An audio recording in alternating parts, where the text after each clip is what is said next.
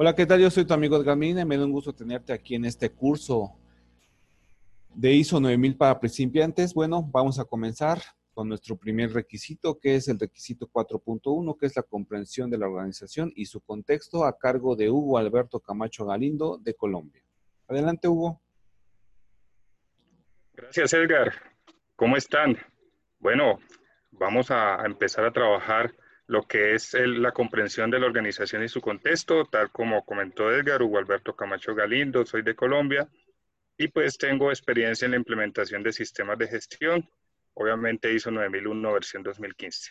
En esta oportunidad, pues el requisito comprensión de la organización y su contexto es uno de los requisitos clave para implementar el sistema de gestión de calidad, ya que de aquí es que parte realmente la comprensión de esa organización y cuál es su contexto. En ese orden de ideas, lo primero que nosotros debemos hacer para darle cumplimiento a este requisito es poder determinar, es decir, conocer y entender cuáles son esos factores externos e internos que afectan la capacidad de la organización para lograr los resultados previstos. Esto puede sonar un poco como fuera de lugar a lo que normalmente venimos haciendo en las organizaciones. Sin embargo, tiene una justificación.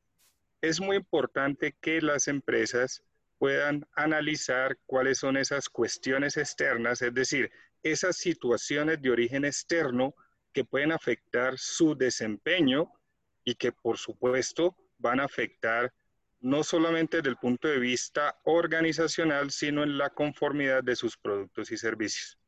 Asimismo, ¿cuáles son las cuestiones internas? ISO 9001-2015 no exige que implementemos ningún tipo de metodología. Realmente lo deja a disposición de la empresa qué metodología utilizar. Sin embargo, como para darle un mayor orden, podemos utilizar eh, factores externos como políticos, económicos, sociales, tecnológicos, ambientales, y que están fuera del control de la organización. Eso es muy importante tenerlo presente, porque la organización no va a poder controlar estas cuestiones externas, pero sí puede actuar de manera preventiva ante alguna de estas situaciones que se presenten y que puedan afectar su negocio. Asimismo, identificar las cuestiones internas esas sí están bajo el control de la organización. Por lo tanto, la organización puede actuar de todas las formas para asegurar que estas cuestiones internas no afecten su negocio. Estas son gerenciales, de mercado y ventas, operacionales, logísticas, financieras, de talento humano, de TICS, que ahora hay una tendencia muy fuerte a que las organizaciones trabajen su transformación cultural y de diseño y desarrollo. ¿Qué es lo importante aquí? Que se puedan determinar, es decir, conocer y entender las que son pertinentes para su organización. No se trata de eh, tener ya mecanismos estandarizados, porque de hecho la norma no lo exige, pero sí analizar muy bien cuáles son esas cuestiones externas e internas que pueden afectar el propósito de su organización y por ende su dirección estratégica. En ese sentido, le resta capacidad de decisión a la organización para asegurar los resultados previstos que pueden ser actuales y futuros dentro de su gestión de calidad.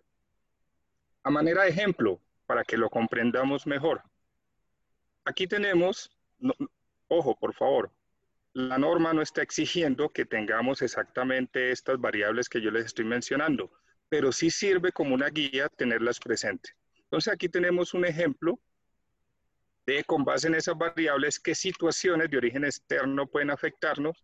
Algo muy importante, determinar si son pertinentes para la organización.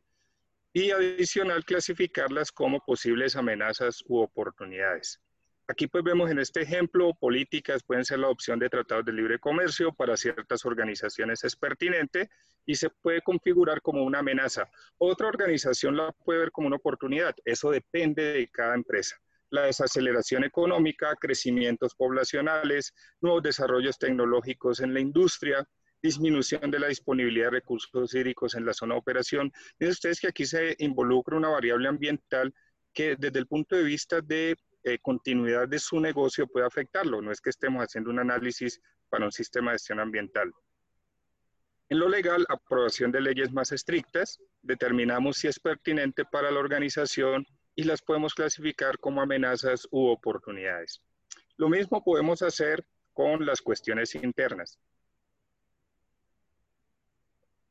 Las cuestiones internas, como les comenté, están bajo el control de la organización. En ese orden de ideas, usted como empresa o los empresarios tienen mayor capacidad para actuar ante estas situaciones internas. Por ejemplo, desde el punto de vista administrativo o gerencial, una baja disponibilidad de recursos para el sistema de gestión de calidad es pertinente y se puede clasificar como una debilidad.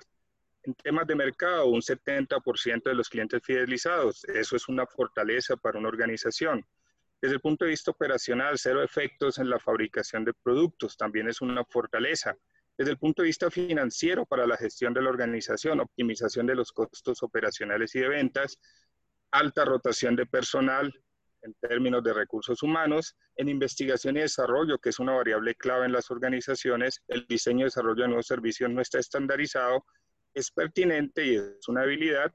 Y en la organización, en cuanto a TICs, que no se cuente con una estrategia de transformación digital. De manera de ejemplo, con base en esta información, podemos establecer un análisis FODA. Repito, ISO 9001-2015 no te exige que apliques algún tipo de metodología, pero sí sería interesante que el órgano seleccione alguna metodología a manera de recomendación para que esto se haga de una forma más ordenada, pero sobre todo precisa. Entonces aquí ya organizamos nuestro análisis FODA, tenemos las fortalezas, debilidades, oportunidades, amenazas. Recuerden que fortalezas y debilidades es lo que podríamos llamar las cuestiones internas y las oportunidades y amenazas las cuestiones externas. Entonces, ¿qué hacemos con las fortalezas? Pues nos volvemos más fuertes, porque necesitamos que tengamos o aumentemos nuestra capacidad para lograr los resultados previstos. ¿Qué hacemos con las debilidades? Tomamos acciones para eliminarlas las oportunidades las aprovechamos y las amenazas las contrarrestamos.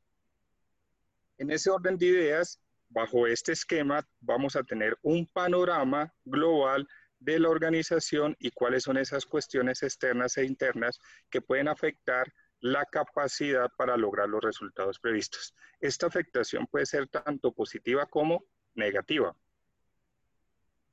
Esto también tiene una característica debemos hacerle seguimiento y revisión a estas cuestiones externas e internas para asegurarnos cuáles se mantienen, cuáles han cambiado o qué nuevas han entrado a jugar en nuestro análisis de contexto como organización. Desde el punto de vista de documentos o registros de mejora que podríamos implementar, aquí también hay que ser muy incisivo en lo siguiente. ISO 9001 no exige información documentada para este requisito, ni mantener ni conservar información documentada. Sin embargo, la organización podría establecer, por ejemplo, planes estratégicos, si esa es su metodología para hacer su análisis eh, de negocio, planes de negocio también, un análisis PESTAL, un análisis AMOFIT, un análisis competitivo del sector, podría ser, procedimiento análisis de contexto. Eso ya es decisión de cada organización qué información documentada va a implementar. Desde el punto de vista de eh, conservar esa información documentada, la matriz de evaluación de factores externos, las matrices de evaluación de factores internos, una matriz PODA, una matriz de perfil competitivo, pero sí algo muy importante también los resultados del seguimiento y la revisión. Entonces, hacer un análisis de contexto implica que comprendamos muy bien cómo es que opera nuestra organización, qué factores internos intervienen, intervienen perdón, en esa operación, qué factores externos intervienen y cómo la organización puede tomar esa información para, para llevar a cabo su gestión en el día a día y, por supuesto, lograr los resultados previstos de su sistema de gestión de calidad. ¿Cuáles son esos resultados previstos en términos generales?